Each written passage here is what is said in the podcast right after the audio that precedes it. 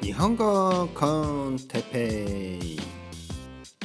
日本語学習者の皆さんを心より応援するポッドキャスト。今日は YouTube について。はいこんにちは。はいはいはいはいはい。いつものようにね。はいはいはいはいはい。ってね。出てきました。私てっぺいですね。今日もよろしくお願いします。ね少しお付き合いくださいませ。20分ぐらいね。20分ぐらいの今朝ですかね。そちらは朝ですか？昼ですか？夜ですか？いつ聞いてますかね？うん。朝の皆さんおはようございます。昼の皆さんこんにちは。夜の皆さんこんばんは。よろしくお願いします。今日もねいつものように聞いてくださいね。聞けば聞くほどあなたの耳はそして脳はねあなたの頭は日本語に慣れてきます、ね、日本語の音日本語の、えー、響き。日本語同じか。音と響き同じですね。日本語の音日本語の、えー、イントネーションね。こういう揺れとかね。あと「あ」とか「う」とかね。僕はいつも言うように。まあ考えながら話してますから、ね、今僕は考えながら話してる。ほとんどのポッドキャストはあの事前に話す内容を紙に書いてそれを読んでるだけです。うんまあ、これはこれで、まあ、確かにそのいや僕はやっぱ嫌だな僕は嫌ですね。それはあのなぜ嫌かというとやっぱり自然じゃないからです。できるだけ皆さんには多く自然な日本語をね聞いていただきたい。なので実はねこのポッドキャストエディット一切してません。ねカットしたりねこう YouTube とかでもね結構こうカッカッカッカッカってねこう動くでしょ？カッカッカッカッカってね。カッカッカッカッカって。うんあのうーんとかねあのこういうとこをカットするんです。こういうとこを切ってあーあーとかねこういうのとか切って早くね伝えるために情報を伝えるためにそのそういうねエデエディットをするんですね。編集をするんですね。うん、で僕はそれはしない。ししたくない。なぜかというと実際のね現実社会で現実にカットだか編集とかできないでしょ？うん。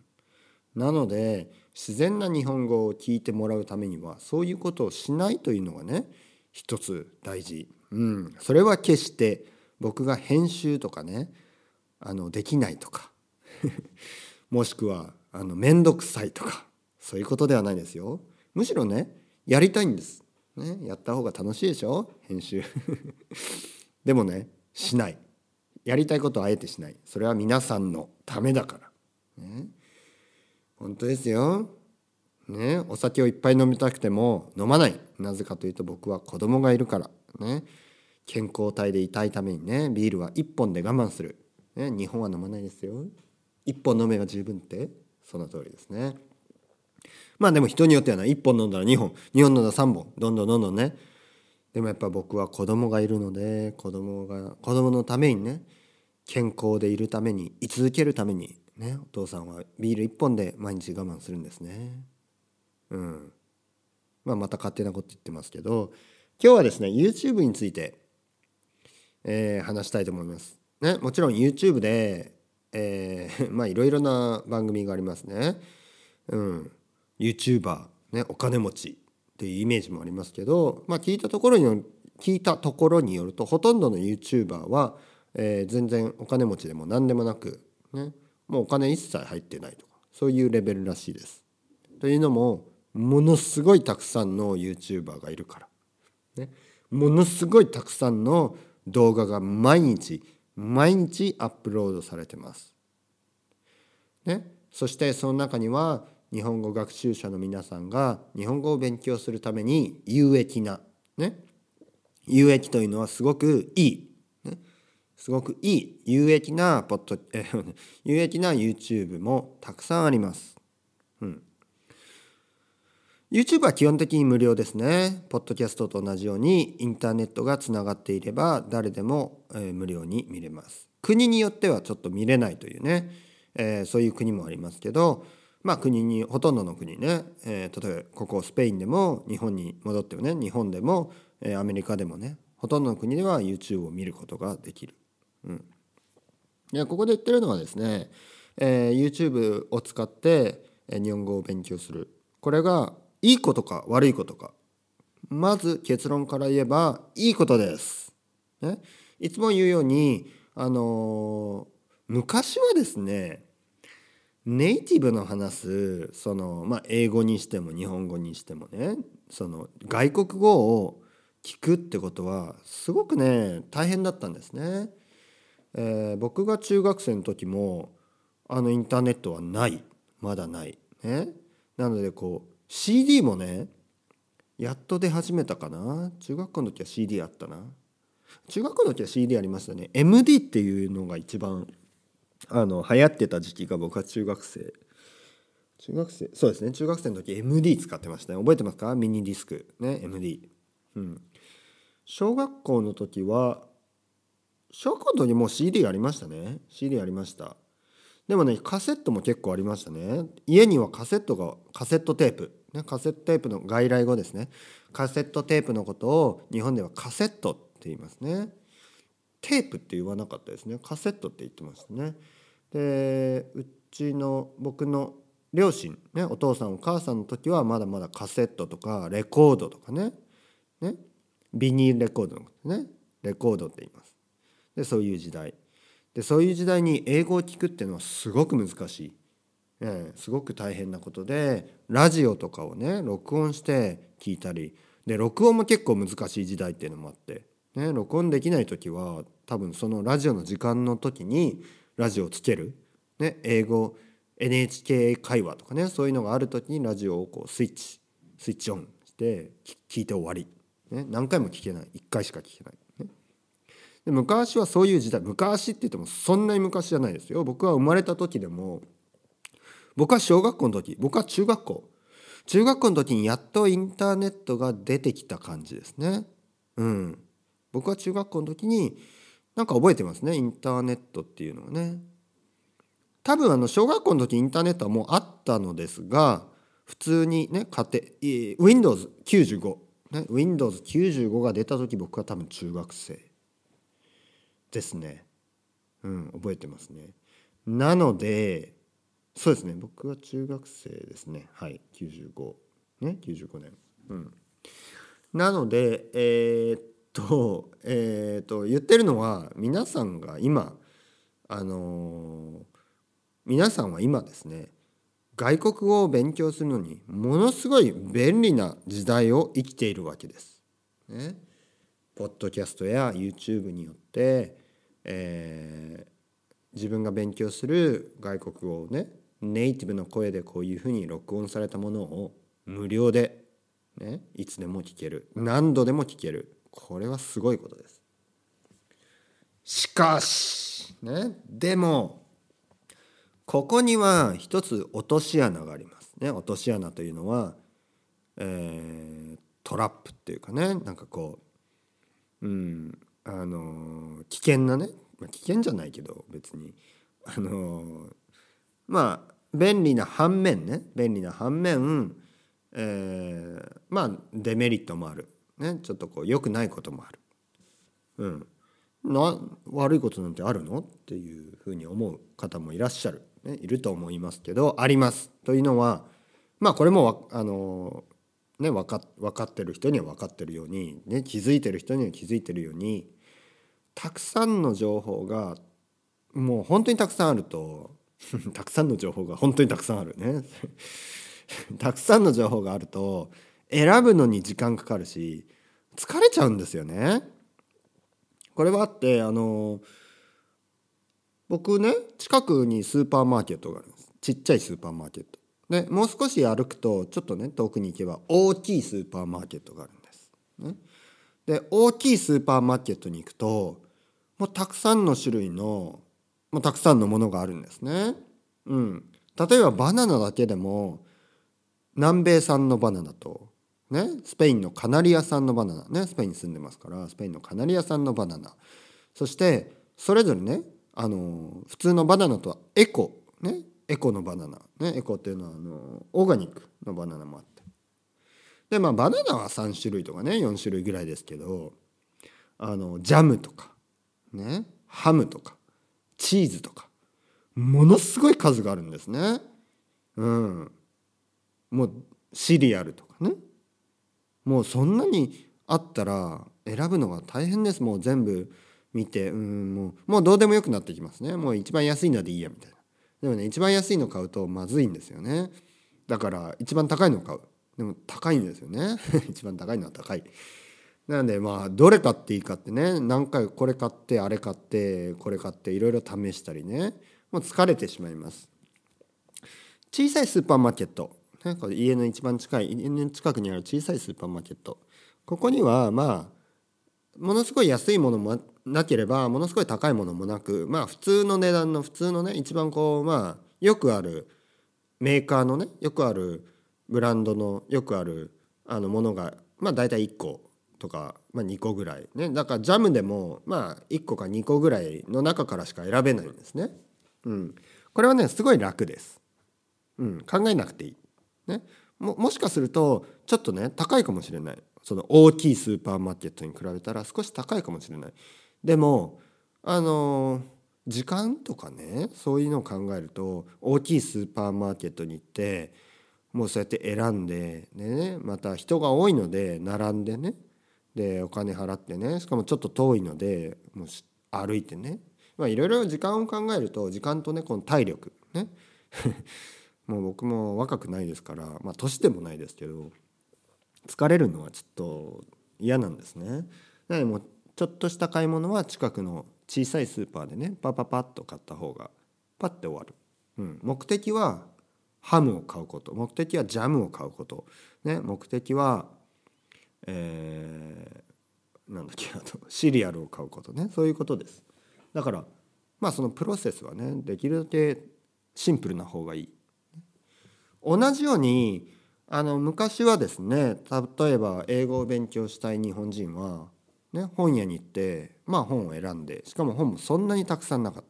今はものすごい数の本があります。ね、なのでもう分からなくなる。ね、僕はちなみに英語の勉強はあのケンブリッジ・ユニバーシティ、えー、 Cambridge University・プレスかな？の出してる、えー、English Grammar in Use、ね、このシリーズが一番いいと思ってますね。もうこのこのもうほとんどのネイティブのね先生もこのシリーズをおすすめしてると思うんですけど英語学習には English Grammar in Use と English Vocabulary in Use ねこのシリーズ。あとビジネス Vocabulary in Use ね。なんかなんか in Use ってね書いてます全部。でこのケンブリッジのシリーズが一番よ一番僕はいいと思っててこれだけあればね他の教科書いらないと思ってるんですけどまあまあまあ他の教科書をね作ってる会社で働いてる人もこれを聞いてくれてるかもしれないんでそうそう考えるとねちょっとあの言いづらいですけどまあとにかくそのたくさんのチョイスがあるってことはそれだけ選ぶのも大変だしあの疲れちゃうってことです。で YouTube で勉強するのもねいいのですが YouTube でいろいろ日本語のこのレッスンとか探すとまあたくさんあるしあとねすぐ気づいたらこう YouTube だといろいろ誘惑が多いんですよね。いろいろなチャンネルがあるんでなんか気づいたらいつもねお笑いを見ていたりね。気づいたらいつもねちょっとセクシーなものを見ていたりね。そういう経験もあるんじゃないですか皆さん。ね。なのでちょっと YouTube はですね集中するのがちょっと難しいかもしれない。ね。それに比べてね。それに比べてポッドキャスト。ね。僕の日本語 con Teppei は日本語で検索すればあの iTunes のね iTunes ストアで日本語で検索すればもう1ページ目にすぐ出てくるし、えー、 learning Japanese とかね learn Japanese そういうキーワードで入れてもすぐ出てきます。ね。あのあと他のねポッドキャストもそんなにたくさんないです。でポッドキャストの良さはやっぱりねまだそんなにねあのたくさんあるわけじゃないんでまああの試すのもねこれとこれとこれ聞いて一番好きなのを選んだら、まあ、日本語コンテッペイみたいなねこう毎日毎日アップロードされるものは絶対いいと思いますよ。こういうのを選んでまあそれに絞ってですね一度決めたら一度このこの教材とかねこの人このコンテンツで勉強しようって決めたらそこにねあのもうしがみついた方がいいです。そこからねいろいろ毎回毎回変えない方がいいです。これはコツ。これはコツです。これはもし YouTube で自分のお気に入りの、ね、お気に入りっていうのが一番好きなチャンネルを見つけた場合それだけをとりあえず見続ける、ね、いろいろなのを検索したりせずにそれで勉強してください。これはコツです。やっぱり集中するっていうことが大事。ね。なんでもしもしというかまあ今ね実際僕の日本語コンテッペを聞いてくれてる人は僕の声はだいぶ慣れてきましたね。もう3030 30何回やってますからね。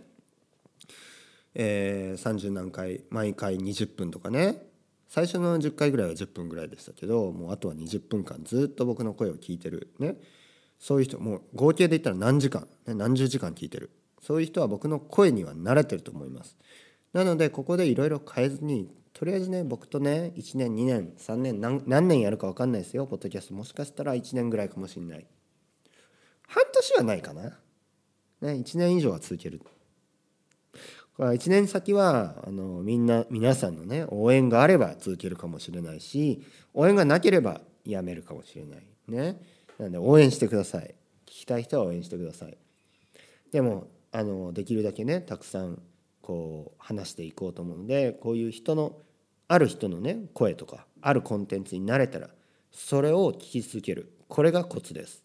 ね、YouTube とか、えー、そういうものだといろいろなコンテンツを探すことができるのでもうねうんやっぱ集中できないこの可能性があります。でも逆に一ついいコンテンツをねチャンネルを見つけた場合それはすごくいいことですね。幸せなことです。ね。ラッキーなことです、ね、まあ残念ながらうん日本語学習者の皆さんにおすすめできる日本語の、えー、YouTube はありません。ありませんというかねあんまり探してもないですけどあのねあんまりないですね、うん、日本人が見るようなものはたくさんあっても学習者のためのねレッスンはどうしてもねほとんどが英語で話してたり例えば、ね、英語で話してるあのなんか日系アメリカ人の人とかね。日本あのアメリカで生まれ育ったあ日本人、ね、日系アメリカ人の人がこう英語でね説明するもの。まあ悪くはないです。その特に初級者はいいと思います。ただやっぱり音になれるっていう意味ではもう英語を聞くのをまずやめないとそうですね。英語の中に入ってる日本語をちょちょっと聞いてもねやっぱりねそのこうフローっていうの？こうなんかこう流れがね違うんですよね。だからもうもちろん日系アメリカ人とかねそういう人たちも日本語はパーフェクトですネイティブです。でもやっぱりね基本的英語でやっちゃってるんでこれがね皆さんのようにもうすでにあの中級レベル、ね、もしくは中級に近い人もしくは上級かもしれない、ね、僕の日本語だけで話してるものを理解できてる人はそっちはあんまり意味がないかもしれないですね。うん、で他に YouTube っていうと日本人が見るもの、うん、これもいいものが多いですね。多いです。ただやっぱり笑いとかそのトピックがですね日本人じゃないとわからないものとかがすごく多いですね。だからそこはあの上級者以上の人はあのどんどんトライしていいと思うんですけど中級者ぐらいだとちょっとね退屈になっちゃうかもしれないでつまらない。あとは YouTube のちょっとデメリットで言うとデメリット、まあ、YouTube のデメリットを言うつもりではなかったのですがやっぱりね僕はポッドキャストっていうものがあの一番いいと思ってるんですね語学学習をするのに。というのが何か他のことをねしながらできる。あのー、部屋の掃除をしながら料理をしながら、ね、通勤通学、ね、外を歩きながら、ねえー、あとは何？トイレトイレの中で うんこをしながらね。うんこしながら聞いて聞いてる人いますか？僕はたまに聞きますけどねだからちょっとなんか臭い臭いかもしれないな。あの 臭くはないか。別にね。あのとにかく汚い話は置いといてその他のことをしながらあのできる、ね、勉強できる。これがポッドキャストの良さです。YouTube はまあトイレしながらはできるかもしれないですけど料理しながらとかね。結構 指切っちゃいますから。危ないですよ。だからそういうことはできない。運転しながらもできないしね。なので YouTube やっぱ画像あるあとは画像があるってことはね動画があるってことはあの目でねなんとなくジェスチャーとか見えたりしてちょっとねあのヒントが多いんです。ポッドキャストはやっぱり耳からだけなので本当に理解してないとわからない。というわけでいつもねポッドキャストが一番いいっていう結論でした。